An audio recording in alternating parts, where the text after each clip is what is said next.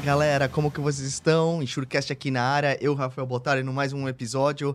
Hoje com um tema muito interessante aí que muita gente pede, que é o seguro de frota com o Elton Andrade, da Mafre Seguros. Muito obrigado, Elton.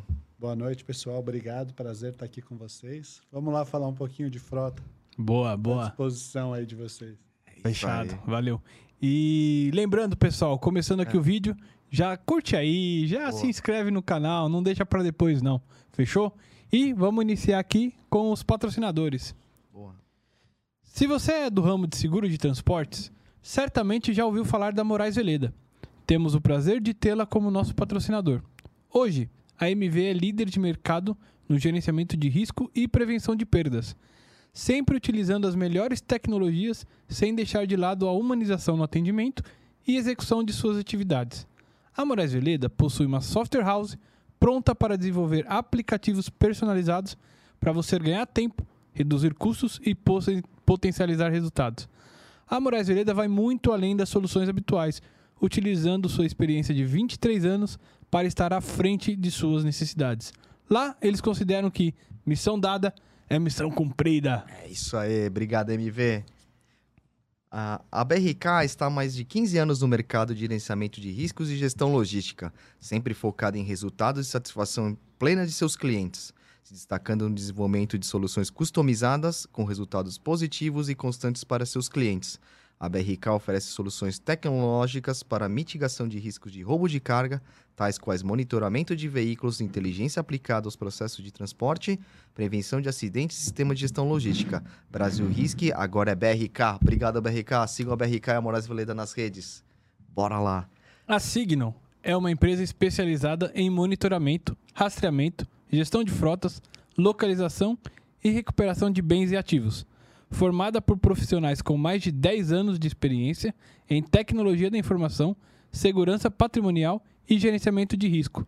Oferece ao mercado segurador e logístico soluções inovadoras que reduzem as possibilidades de perdas e auxiliam na gestão de frotas e no controle do transportador.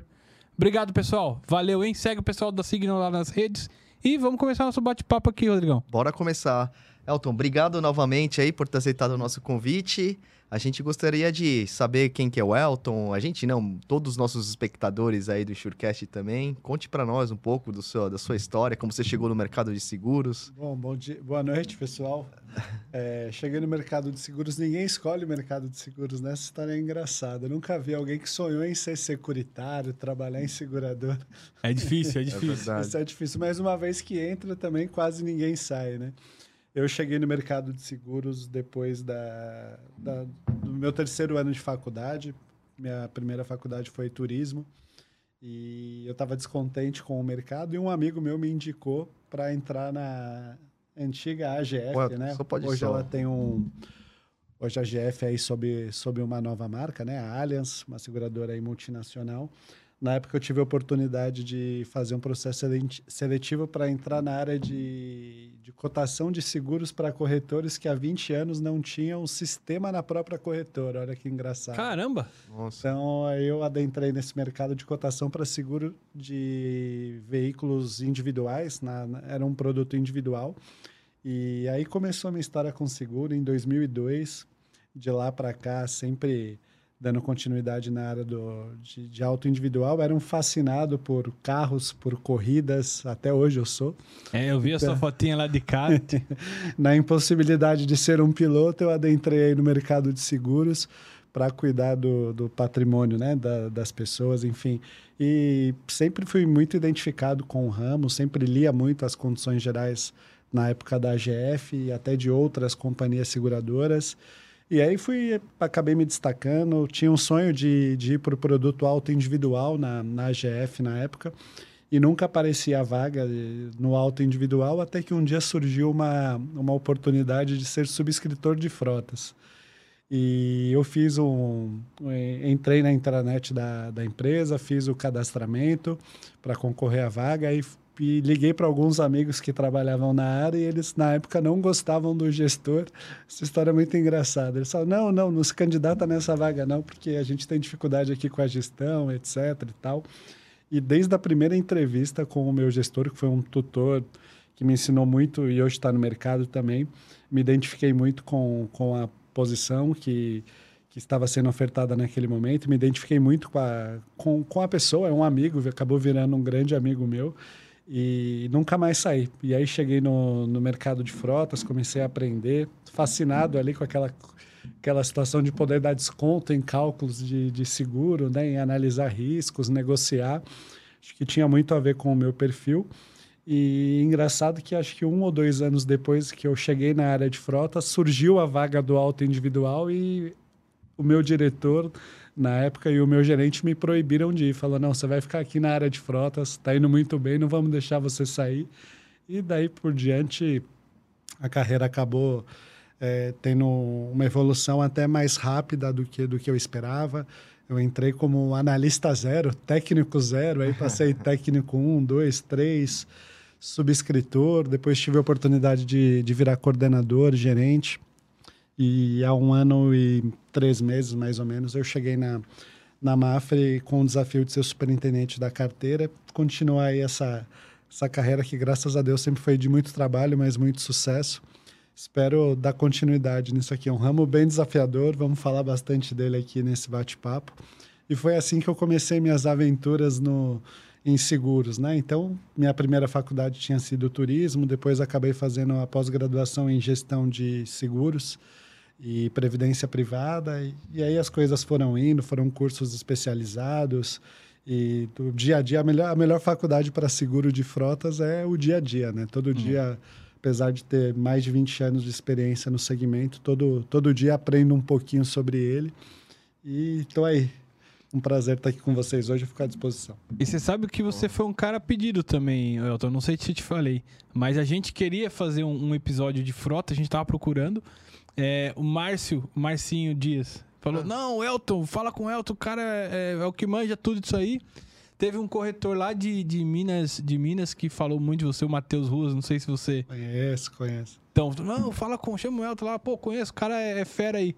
Cara, e da onde nasceu esse negócio assim de, de você buscar a, a frota? Você contou um pouquinho da sua história, mas de, de você, assim, como foi o aprendizado nesse, nesse ramo? Quais foram as dificuldades iniciais? É, dificuldade inici... A dificuldade inicial é entender o que é um risco, né? Por que, que existe uma mesa de frotas se a maioria do... das seguradoras tem sistemas eficientes para cotar riscos de forma massificada, né? Então, basicamente, a função do subscritor é entender eventuais oportunidades que o sistema não consegue detectar na subscrição eletrônica. É, a questão, o, o, grande prazer em frotas é analisar risco a risco e conseguir identificar oportunidades de apresentar preços mais adequados para aquela determinada frota do que o sistema da seguradora esporadicamente o faz, né? Uhum. É, e também tem o, o, inverso, né? Tem riscos que o sistema precifica de forma inadequada ou aceita é, sem, sem ter a percepção de algumas especificidades que o risco traz. Então é isso, frota é, é uma análise caso a caso. Eu sempre digo que duas frotas com 10 gols de duas padarias não são o mesmo risco, cada um tem a sua especificidade, gestão de risco. A gente viu aqui vários patrocinadores, todos eles ligados aí na questão de gerenciamento, monitoramento, né, cuidado ali. É, com, com o patrimônio da, da empresa. Então é isso, cada, a forma com, com, com a qual a empresa cuida dos seus veículos e com que ela gere um fator bem complexo aí que é o ser humano, né, lidando com carros no dia a dia. O trânsito deixa todo mundo maluco aí quem trabalha nos grandes centros, né, São Paulo, Recife, Belo Horizonte, eu acho que são as três capitais, talvez, com o pior trânsito do, do Brasil. Deixaria qualquer um maluco. Como que um gestor de frotas faz para deixar essas pessoas é, que estão ali no dia a dia no trânsito ter condutas adequadas e melhorarem o risco da empresa e não exporem a, a marca que está ali tentando vender seus produtos por conta de uma má condução no trânsito. Então, tudo isso é desafiador no, no dia a dia do seguro de frotas é entender o que, o que, a o que a, os segurados fazem, é, tentar entender qual que é o zelo que eles cuidam do patrimônio e ali detectar algum, é, alguns indicadores que fazem algumas frotas ser melhores, outras menos né, menos favoráveis aí ao risco de seguros, enfim. Mas o, o grande prazer que eu tenho na frota é que ele é um risco que, ao mesmo tempo, ele é característico do auto individual, que ele é um seguro de automóvel por, por premissa, mas ele tem alguns fatores de análise muito específicas, né? Então, do individual a gente traz essa questão de frequência, custo médio de sinistros e o preço é elaborado da mesma forma como o auto individual faz, mas tem algumas questões específicas da exposição ao risco que são característicos do frota e por isso que a gente precisa de uma mesa de análise para entender essas melhores oportunidades, praticar preços é, mais adequados, isso para o bem ou para o mal, né? Às vezes é desconto, às vezes é agravo e é parte do jogo. O, o grande prazer que eu sinto como subscritor é, é, essa questão inerente à análise, a descontos e à negociação. Acho que esses pontos são três, três vieses fundamentais aí para lidar com o seguro de frota. O, Elton, deixa eu perguntar uma coisa, uma dúvida assim. O que, que caracteriza a frota? É, a partir de quantos é. veículos vira uma frota? Essa pergunta é, é muito específica. Eu, cada seguradora vai te dar uma resposta diferente. Eu vou te dar a minha resposta particular, que é um pouquinho aí da minha experiência pelas seguradoras que eu passei, né? Uhum. É, Para mim, frota é caracterizado por um risco cuja propriedade do bem seja da própria empresa, do sócio, da, da, do sócio, né? Ou dos sócios dessa empresa e e acho que como exceção a gente poderia tratar aí os diretores da empresa que respondem pela mesma. E se a gente for abrir exceção para agregados, entre aspas, eu chamaria de agregado esposas dos sócios. Porque a mulher, é, uma vez casado, nada, nada é só do marido, né? Tudo é metade da esposa também. O patrimônio é sempre dividido. Então, eu considero frota muito mais a questão da propriedade do uso do que particularmente da quantidade de itens. Às vezes, a gente tem empresas que têm um veículo só e a gente pode considerar aquilo uma frota. Por exemplo, uma padaria ou um pequeno comércio que tem um utilitário para distribuir os seus produtos. E ela tem ali três, quatro condutores eventuais que possam usar aquele carro. Como que eu vou determinar o uso daquele carro? Ele é um veículo de frota apesar daquela empresa ter um único veículo. Em compensação, a gente tem inúmeras frotas no mercado que eu chamo de frotas entre aspas montadas, né, que são frotas, por exemplo, aqui nós temos três veículos, certamente, se a gente considerar das esposas, já seriam seis. Poderíamos emitir uma frota em nome da Insurecast.com limitada no mercado. E não é uma frota, são seis riscos individuais com especificidades de cada condutor que a empresa, no caso a Insurecast, não conseguiria ter qualquer gestão sobre o risco, isso não é frota. São seis riscos individuais unificados ali na, tenta na tentativa de ter um benefício na aceitação e principalmente na precificação.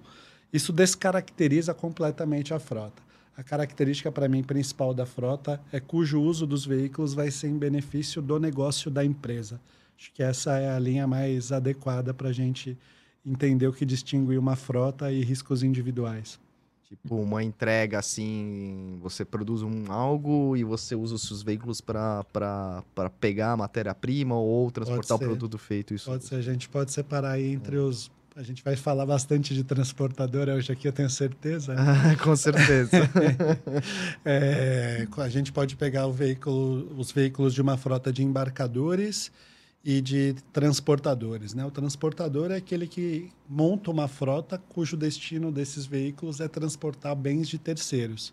E com certeza os caminhões são exemplos mais claros disso. Né? As grandes transportadoras, poderíamos citar N, N exemplos grandes aqui. E tem os embarcadores, que são aquelas empresas que produzem os seus produtos e elas utilizam os seus caminhões, os seus utilitários para distribuir os próprios produtos. Isso a gente chama de embarcador. E tem as frotas comerciais também, né? A gente vai ter alguns exemplos. Tem empresas, sei lá, de tecnologia, é, é, empresas de bens e consumo que usam os seus veículos ou na, às vezes os veículos são da própria empresa e aí não tem como descaracterizar que é uma frota. Então a Insurecast tecnologia tem três veículos para o uso comercial aqui do Elton, do Rodrigo, né? Então e do Bruno. E a gente conduz esses veículos a favor da empresa e podemos levá-los para casa à noite ou não. Aí é outra situação. Mas o veículo é da empresa e a gente usa em prol da produção daquela empresa. E tem alguns segmentos que são característicos é, porque a contratação dos colaboradores exige que eles tenham um veículo, porque eles vão usar o veículo para a atividade que eles executam. Uhum. Por exemplo, uh, os farmacêuticas, né, os laboratórios farmacêuticos, quando contratam os propagandistas, eles exigem que esses profissionais tenham um veículo, porque eles vão usar o carro para venda dos produtos, para visitação no, nos laboratórios, no, nos médicos, pessoa, etc. Tá Exato. Uhum. Também isso pode caracterizar uma frota. Então, tem alguns exemplos de laboratórios que contratam pessoas que têm que ter veículo, porque na atividade comercial, no dia a dia, elas vão usar esses veículos para exercer a atividade. Isso também caracterizaria como uma frota, já que a empresa exige que o colaborador tenha veículo, porque ele vai usá-lo na atividade do dia a dia é justo que ela monte uma frota, pague o prêmio desse seguro e dê isso como benefício para o colaborador. Aí a gente também poderia caracterizar como, como frota. É muito comum isso. Os grandes laboratórios, hoje, é, alguns terceirizam, mas muitos ainda têm a, a, no veículo do colaborador uma ferramenta de trabalho. Né? Isso acaba é. vinculando o veículo na atividade profissional e, naturalmente, eles têm que, que tratar como uma frota. É, eu já vi alguns casos que o laboratório contrata, vamos supor, sei lá, por um período de três, seis meses, um ano. Aí só depois, ah, ah beleza, agora tá aqui o carro da, da empresa o, mesmo. O veículo da empresa alocado, né? Muito é. comum. O Mas... veículo locado, nesse exemplo do, da farmacêutica, ele entra no, no frota também ou vai entrar no frota da locadora? Aí, Aí a gente tem os dois mercados, né? Vai lá, Rodrigo. Não, não, não. Só complementando o que o Rafa perguntou. E esse cara que usa o próprio carro, ele tem que ter um seguro também próprio dele? Ou... Então, se a empresa, voltar aqui no exemplo semana, das propagandistas, viajar. né? Se o carro é do Elton, o Elton foi contratado por um laboratório, ele vai usar o carro no dia a dia para exercer a atividade profissional e o laboratório paga o seguro, eu não precisaria fazer o meu seguro. Se, se, ele for viajar no final de semana, que é porque é o carro dele, com a família. É, eu acho que é a própria política, aí depende muito do que a política da empresa vai determinar, né? Na, na questão do, do, do, gerenciamento de risco, da prática de, de das políticas de uso do, da empresa para o colaborador. Mas se o veículo é do colaborador, com certeza ela não vai poder proibi-lo de usar no fim de semana. Hum. Agora, se o veículo for da empresa e for, e for concebido para o colaborador como um benefício, Aí vai ter empresas que proíbem o uso no final de semana ou que limitam o uso, às vezes, aos filhos, o uso noturno, né? Que, uhum. Cuja exposição ao risco seria maior, mas seria muito difícil controlar, né? De qualquer forma, eu já vi os dois modelos. Já vi as empresas que permitem o uso fim de semana, inclusive para viagens, e já vi empresa que a política proíbe justamente com medo desse uso entre aspas, abusivo poder trazer um prejuízo ao, à sinistralidade da frota e isso acabar prejudicando a contratação de, de, de seguro nas renovações. Né? Eu já vi os dois modelos, é muito comum. E aí, na, na sua análise de risco, você considera a política para precificação? Isso é muito importante, né? Se a gente tem acesso a essas políticas, por exemplo, uma coisa seria a gente vou usar um exemplo, deixando bem claro que eu sou morador de São Paulo, zona leste de São Paulo, é um mero exemplo, né? Se, aceita, se na aceitação do risco a gente tem 10 frotas que circulam na capital, mas que eu sei que o CEP de pernoite são na, é, todos os CEPs de pernoite são da zona leste, é, provavelmente isso teria um agravo. Se eles disserem para mim, ou se a gente tiver o acesso à política de, de aceitação, à política de gestão de risco, desculpa, e essa política determinar que o uso dos colaboradores é exclusivo para o período comercial, que esses veículos não vão circular à noite, com certeza essa informação pode ser usada em prol de uma precificação ou de uma aceitação é, melhor. Então, isso é, isso é muito comum. Né? Então, quanto mais informação no frota, desde a entrada do risco na seguradora até a, a, a conclusão da contratação, quanto mais informações o subscritor receber, o corretor conseguir angariar essas informações e compartilhar com a, com a seguradora, melhor vai ser. Agora, Elton, você é, recebeu ali a política que fala que o cara não vai trafegar à noite. Mas aconteceu uma exceção. E o cara trafegou e nessa exceção, imaginando que é uma exceção de verdade, uhum. não é que o cara mentiu ali na, na... Como é que funciona? É, veja bem, né? Diferente, a gente tem bastante ramos diferentes aqui nas entrevistas da Insurecast, eu já vi algumas. Muitas pessoas do mercado de transporte, por exemplo. É, o transporte é um seguro contratado absolutamente sob medida, com cláusulas particulares. Uhum. Né? Já no caso do automóvel, do frota, ele é uma condição geral, ele é um contrato de adesão. Existe uma condição geral que raros casos vai, vai exigir um, uma cláusula particular proibindo o uso em determinados horários. Né? Então, muito provavelmente o sinistro vai ter cobertura sem qualquer prejuízo.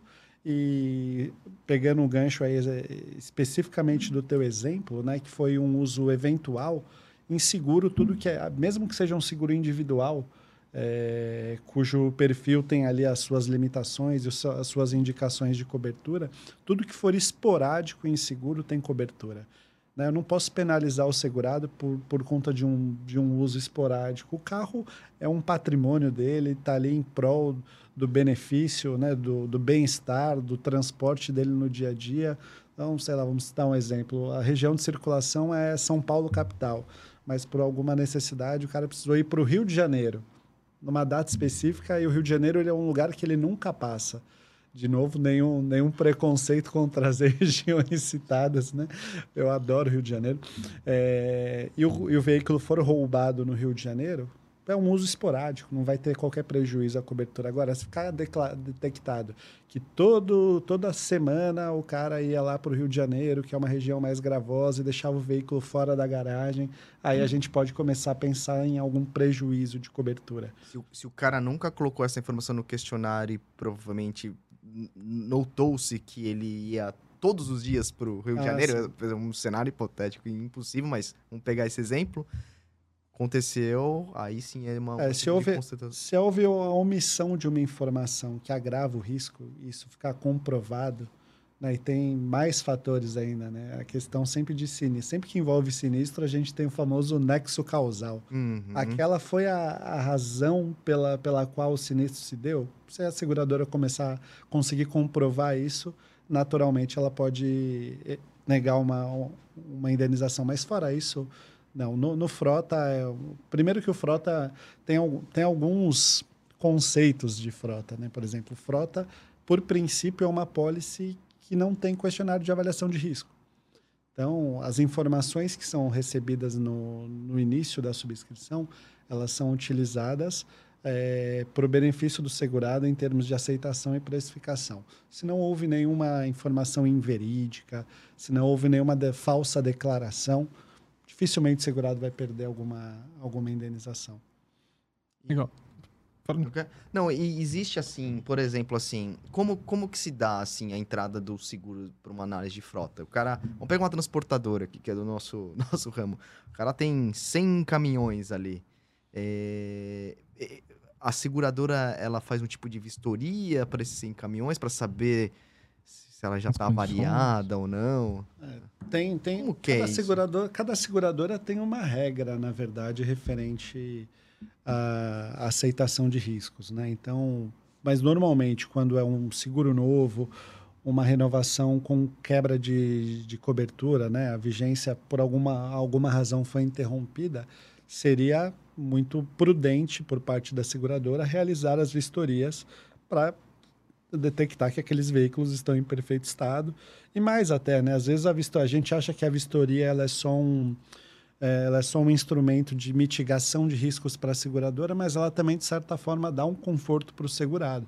Uma vez que tem uma vistoria, detecta que aquele carro está em boas condições, que principalmente a numeração de chassi está intacta, tudo isso vai garantir ao segurado que no momento da indenização não tenha nenhum problema.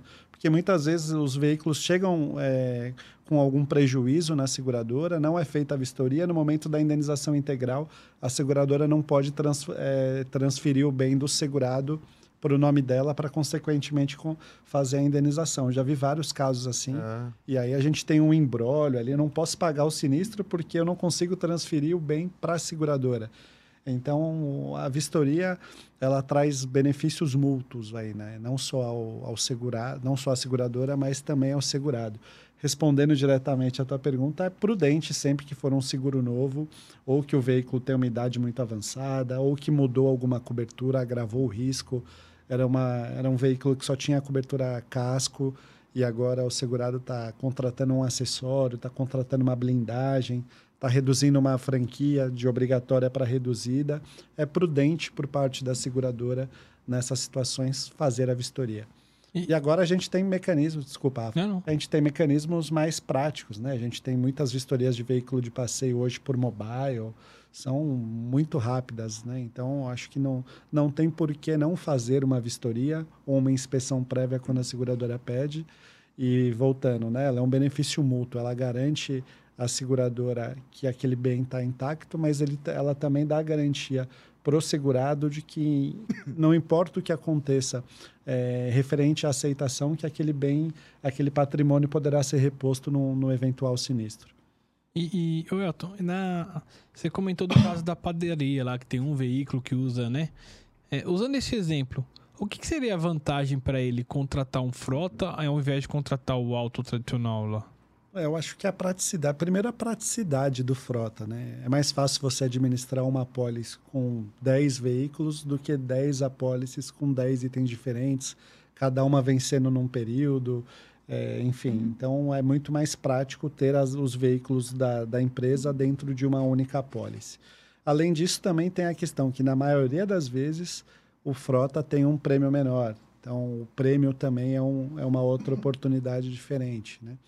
E acho que esses são os principais fatores, né? A questão da gestão, da administração, a padronização de coberturas. São 10 veículos iguais. Por que, que eu vou ter um com cobertura obrigatória, um com franquia obrigatória, outro com franquia reduzida? Né? Muito, se a gente deixar isso na mão dos, dos proprietários ali ou do, dos eventuais condutores, cada um vai fazer um seguro de uma forma. Então, o ideal para uma empresa é garantir um padrão nas contratações e, com certeza, é, habitualmente o frota tem alguns benefícios diferentes em, em, relação ao individual. Essa questão da negociação é a principal. Tudo bem que ela é perigosa para a seguradora, a gente tem que ter bastante embasamento técnico e, e cuidado aí com a questão do resultado, mas normalmente o frota tem um prêmio médio menor do que o individual. Senão não faria muito sentido também o modelo de negócio que a gente tem hoje. Entrando só num aspecto de coberturas, assim, é, a cobertura para a frota, vamos dizer assim, ela, ela são iguais às do alto normal ou são diferenciadas? Essa pergunta é muito boa. Na maioria das seguradoras são absolutamente iguais. E eu já passei por algumas seguradoras que, que, que inclusive sofrem no frota porque costumam construir o modelo de negócio do frota a partir da, de toda, todas as ferramentas que ela tem no auto individual. E o Frota tem algumas características específicas. Vou citar um exemplo aqui, o endosso. Né? No auto individual, quando a gente tem... Quando o cara pede para excluir o veículo, ele vai cancelar a pólice. No Frota, ele só vai fazer uma alteração. O contrato vai permanecer vigente, porque ele tem mais de um item. Se ele tirar um, os outros vão continuar. Então, muitas seguradoras não são preparadas para essas especificidades do frota, mas em termos de cobertura, no, são absolutamente iguais. Tem algumas coberturas, acho que a única cobertura específica que eu me lembro assim de cabeça é o que a maioria das seguradoras chama de cláusula 112, hum. que é uma extensão de cobertura do dano corporal para sócios, prepostos e empregados da empresa, que é. E aí entra a característica do, de pessoa jurídica mesmo, né? Então, se, se acontecer um dano ao patrimônio ou um dano a uma lesão corporal aqui dentro dessa situação, em que o terceiro é um funcionário meu, eu vou ter a garantia de que isso está coberto. E habitualmente no individual essa cobertura nem é disponível, mas é uma cobertura tão remota, raramente contratada. Então, mas fora isso, que é uma cobertura adicional, todas as coberturas básicas, de RCF e assistência normalmente são exatamente iguais às do individual. Não, não me recordo de nenhuma seguradora que tenha cláusulas específicas para o frota, a não ser a 112. Tá. Deixa eu perguntar uma coisa, assim, deu uma dúvida. É, é, blindagem, carro blindado, ele é mais barato ou, ou- ou mais caro? Assim, o seguro, ele, tipo assim, ele, ele protege de uma certa forma, traz segurança para a seguradora? De certa forma traz, né? É, mas a blindagem sempre foi tratada como um fator agravante de Aham. risco, né? Pô, sempre tive essa dúvida. E está muito relacionada à questão da tá muito relacionada à questão da, da fraude até, né? Hum, A gente tinha aquela situação de que o veículo quando é, a blindagem ant- antigamente tinha ali uma validade muito limitada, né, de três anos. Então o primeiro e o segundo ano da blindagem eram muito bons para a seguradora, mas dali em diante a vulnerabilidade para perda total, como, como a blindagem ela deprecia muito bem, a questão do antigamente, coisa de 10, 15 anos atrás, o peso, o peso das blindagens eram muito maiores do que, do que são hoje, e isso prejudicava o veículo. Então, a questão de suspensão, freio, começava a delaminar os vidros. Então, era muito característico ali da, das blinda, dos veículos blindados, depois do terceiro ano, terem uma frequência de perda total muito maior do que a média das carteiras de seguros. Então, a gente aceitava veículos blindados mais novos, mas rejeitava veementemente os veículos blindados aí com mais de três anos de uso. Isso hoje melhorou bem.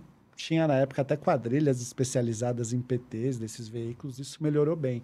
Mas a Cara. tua pergunta é: o patrimônio blindado oferece uma segurança maior? Oferece. Deveria, pelo menos, né? O conceito dele é esse. Mas as seguradoras atualmente tratam a blindagem como uma cobertura adicional. Tem ali uma taxa normalmente fixa para cobrar sobre o valor da blindagem. E aí o segurado, ao invés de ter um desconto, ele paga, na verdade, o seguro do veículo mais o seguro da cobertura específica de blindagem. Na prática é isso que acontece, mas eu concordo contigo. Um veículo blindado ele deve, deveria ser tratado diferente. Só né, o cuidado da empresa, no caso de frotas, cuidado na empresa de ter um veículo blindado para determinado executivo já prevê que o veículo vai rodar menos, que é um, uma pessoa ali de grande exposição, deveria sim ter, ter um, um, um desconto um desconto maior. Eu concordo contigo. Essa pergunta ela foi capciosa, já foi sabendo a resposta. E, Imagina. e eu tô, como é que funcionam os segmentos dentro do, do frota, assim? Existe algum segmento que, é, esse aqui... Essa pergunta ela é muito pertinente, Brunão. Sabe por quê?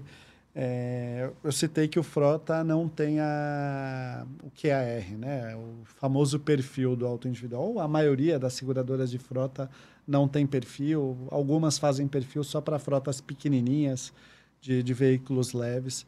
É, o segmento ele meio que substitui o perfil, porque é Tá. através do segmento de atividade que as seguradoras começam a enxergar é, qual é a atividade, qual é a utilização do carro.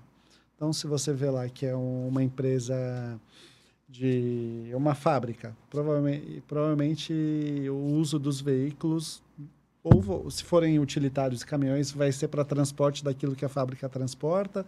Se forem veículos é, do padrão executivo, vou citar os exemplos mais clássicos aqui, né? Corolla, Civic, são veículos que provavelmente são usados pelos sócios, pelos diretores.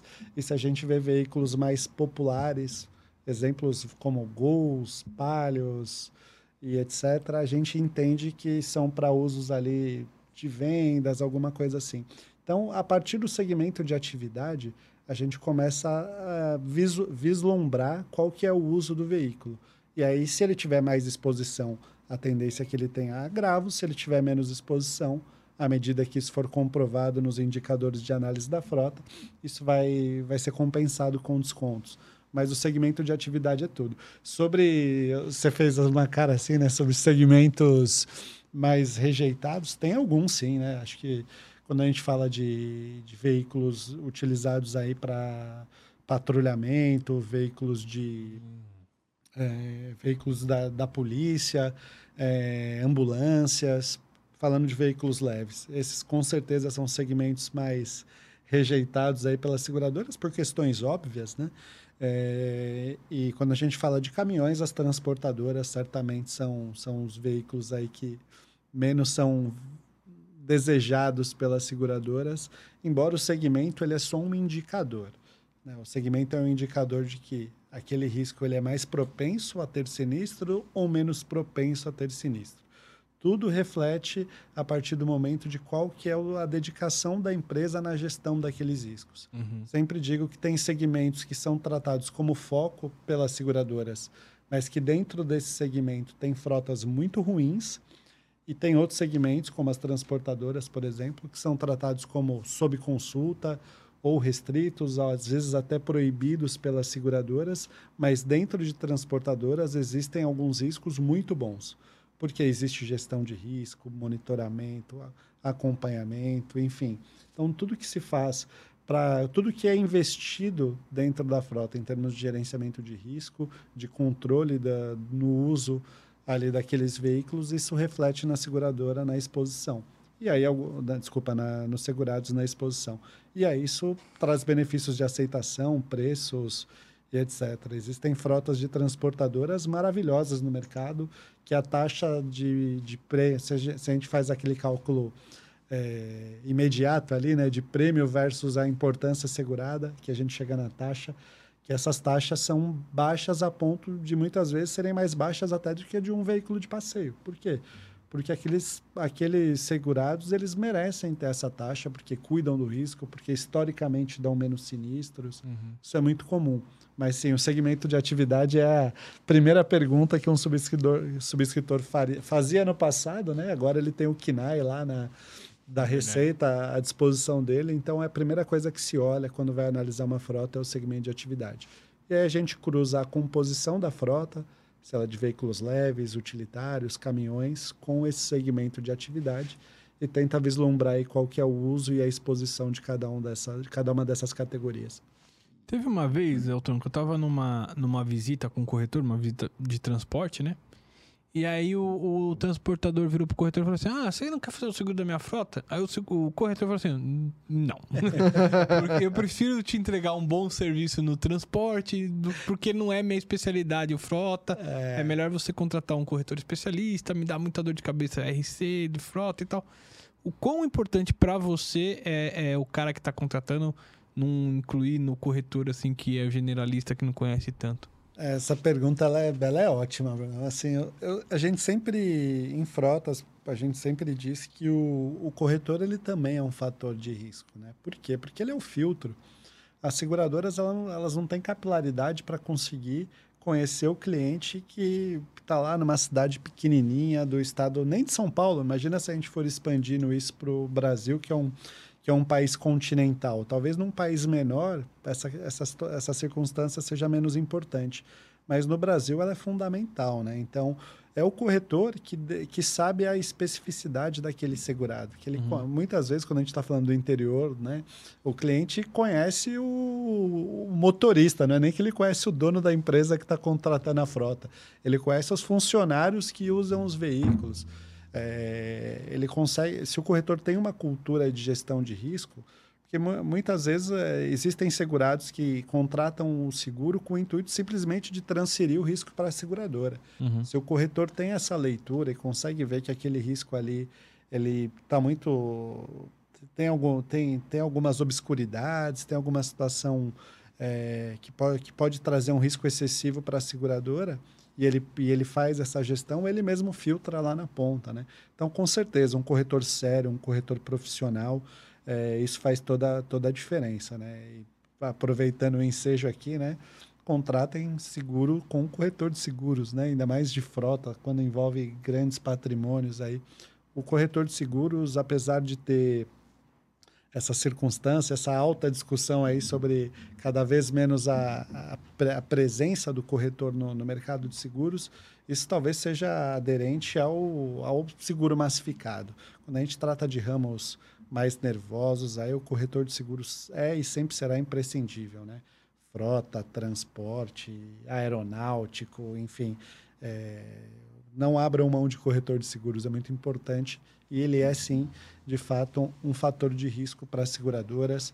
É, existe, eu tenho vários exemplos na minha carreira de corretores que cuidam de frotas cujos segmentos são extremamente nervosos, mas que a gestão do corretor ajuda a seguradora a contribuir com bons resultados. Hoje mesmo eu recebi a visita de um, de um corretor na, na Mafre e o intuito dele era compartilhar algumas informações, tentar trazer gerenciamento de risco para frotas que já são dele. A frota já é nossa na carteira e o corretor está ali muito preocupado em fazer o gerenciamento daqueles riscos, em trazer melhores resultados para a seguradora. Lembrando que isso só beneficia o corretor. Né? Quanto claro. melhor é o resultado dele na seguradora, melhor vai ser a remuneração dele, aquelas remunerações variáveis, melhor vai ser a visibilidade dele para aceitação de novos riscos, enfim corretor sério faz toda a diferença, sem dúvida nenhuma. Legal. E, pode falar. Não, vai lá. Não, eu só queria entrar nesse. Né, é, é, que ele falou do. Teve uma reunião com o corretor a respeito de gestão de risco. Normalmente, as seguradoras de frota ele tem um profissional específico, que nem no transporte, por exemplo, de, de, de gerenciamento de risco. O que, que ele analisa? Vai analisar o rastreador que o cara tem, procedimento? Como é que funciona? É, essa pergunta eu vou aproveitar o gancho e vou trazer até mais informações. Né? Na minha uhum. visão, uma visão só de um profissional, talvez tenham outros que exerçam a mesma função que eu em outra seguradora e a visão seja um pouquinho diferente.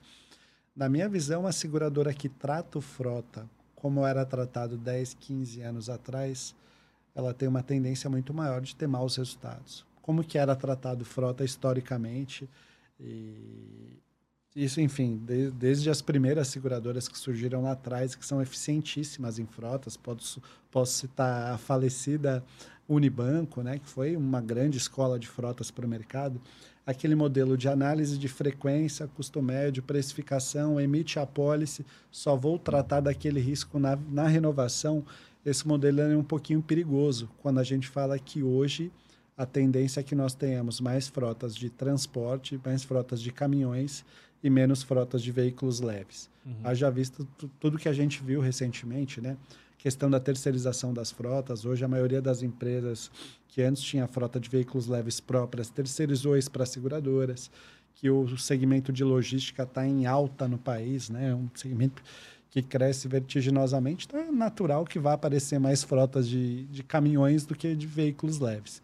Tratar esses riscos mais nervosos, sem ter um acompanhamento ali de um gerenciamento de risco no dia a dia, é mais perigoso do que deixar essas apólices soltas e só olhar na renovação. Uhum. Então, se eu sei que uma frota tem ali um desvio de frequência, está causando sinistros, por que não agir ao longo da vigência? Isso é fundamental.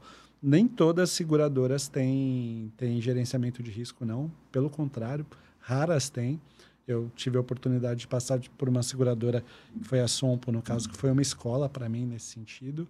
E hoje estou tentando também trazer novidades, é, e, e, com certeza aderir no modelo de, de frotas esse conceito, porque ele faz a diferença. Uhum. Né? Ele faz a diferença em vários sentidos.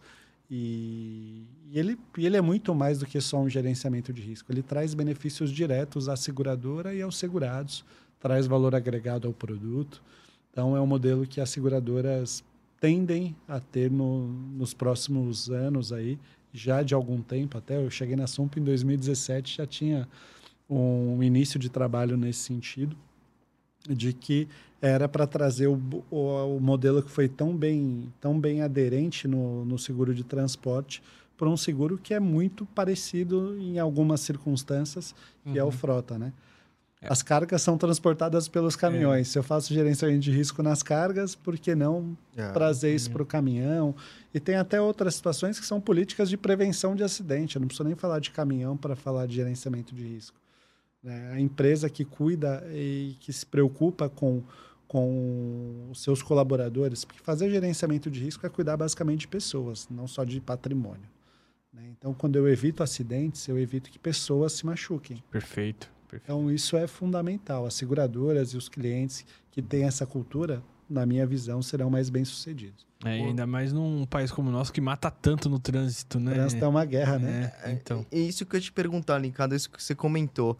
Na sua visão, Elton, é, você acha que é, a estrutura hoje é, é, rodoviária, as malhas, assim, elas impactam muito na sinistralidade ou são as pessoas ainda, que é muito difícil controlar, né? E aí, e, e se for, forem pessoas, eu acho que a única forma hoje, pensando, seria na questão de treinamento e conscientização das, dos motoristas. Mas você pega a frota, por exemplo, eu penso assim, ah, cara, o veículo não é meu.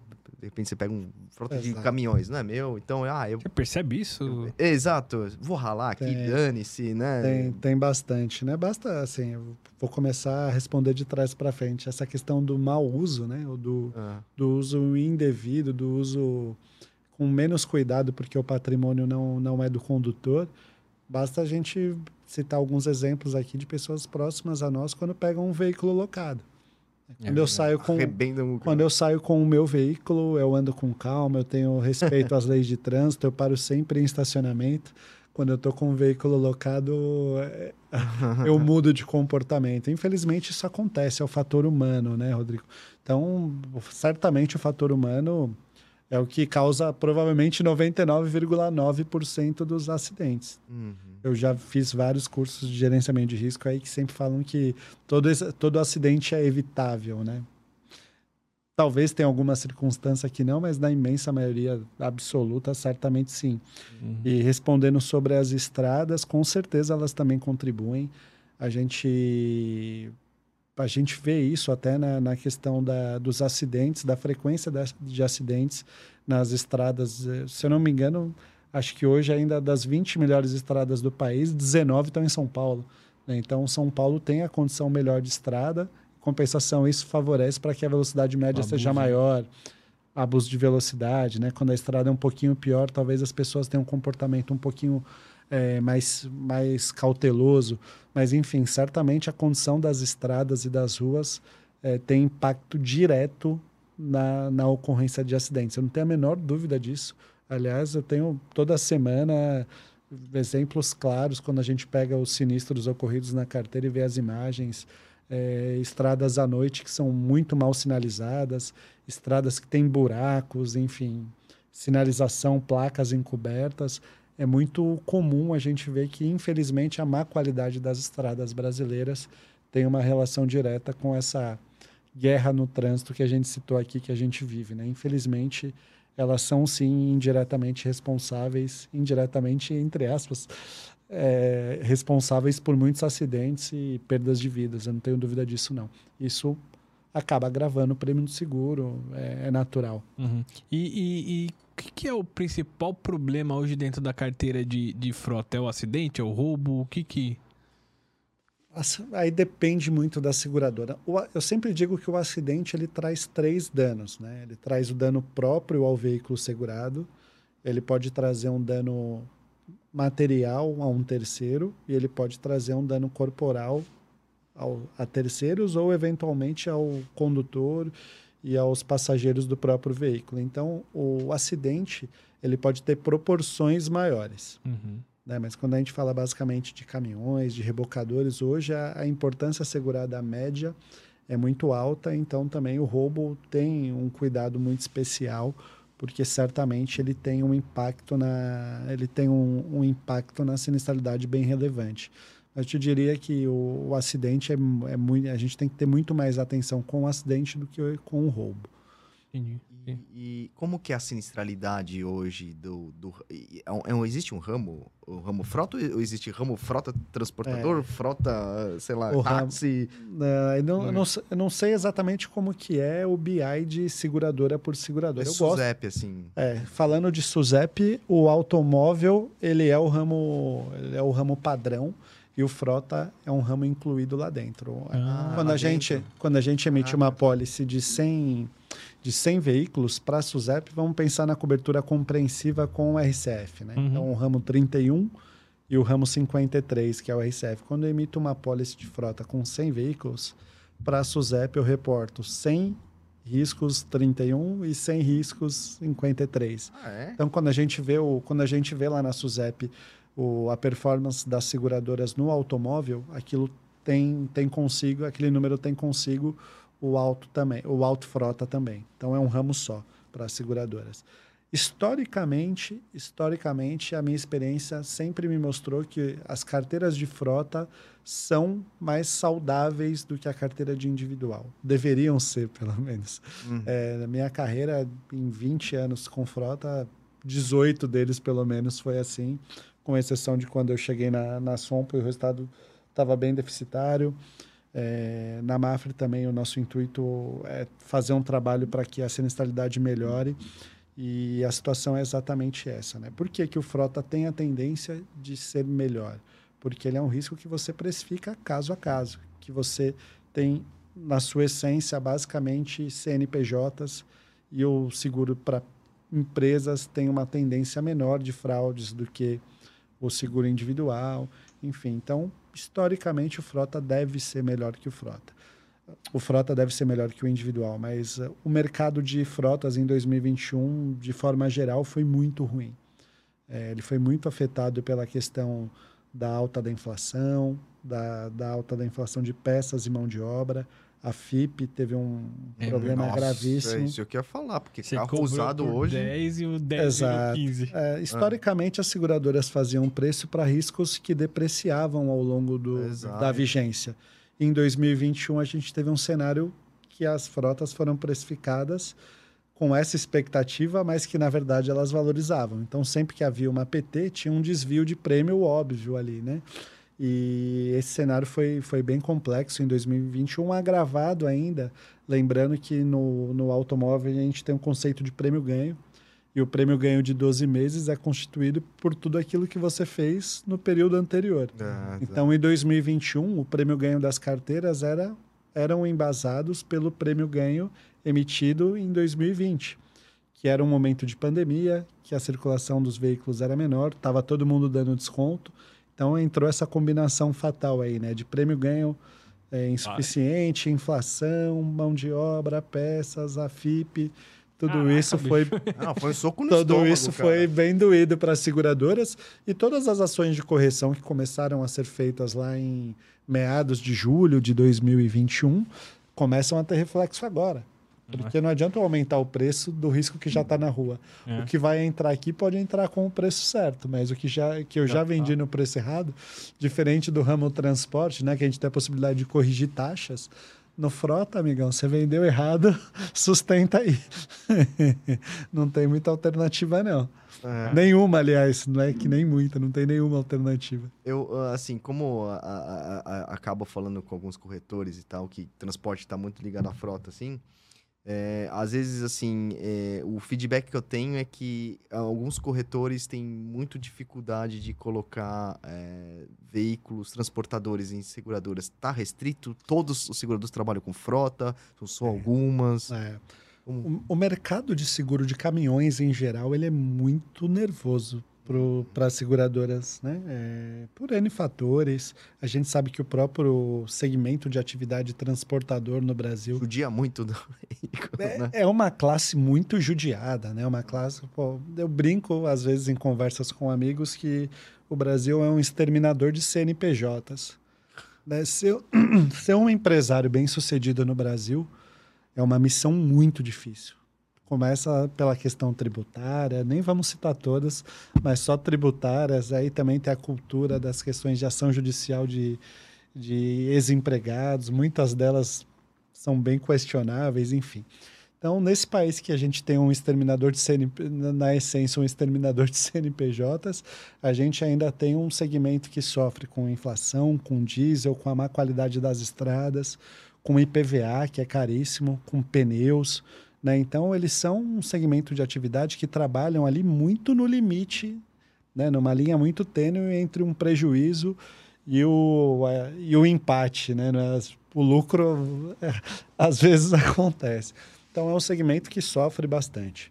É, isso já por si só já é um complicador.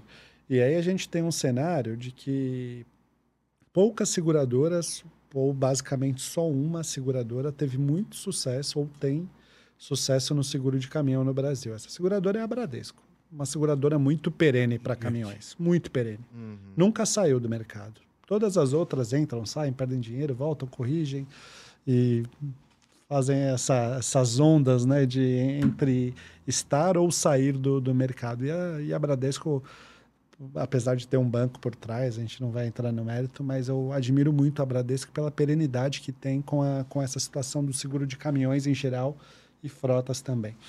É, o, o mercado de frotas para transportadores ele é muito fechado. Além da questão que a gente já citou aqui, tem fraudes, lidar com, com um público que culturalmente, eu estou falando dos caminhoneiros, não é um é, é só uma citação, pelo amor de Deus, sem qualquer Claro. juízo de valor, né? Que culturalmente é, tem um, um, nível menor e isso acaba sendo transferido para o risco. Né?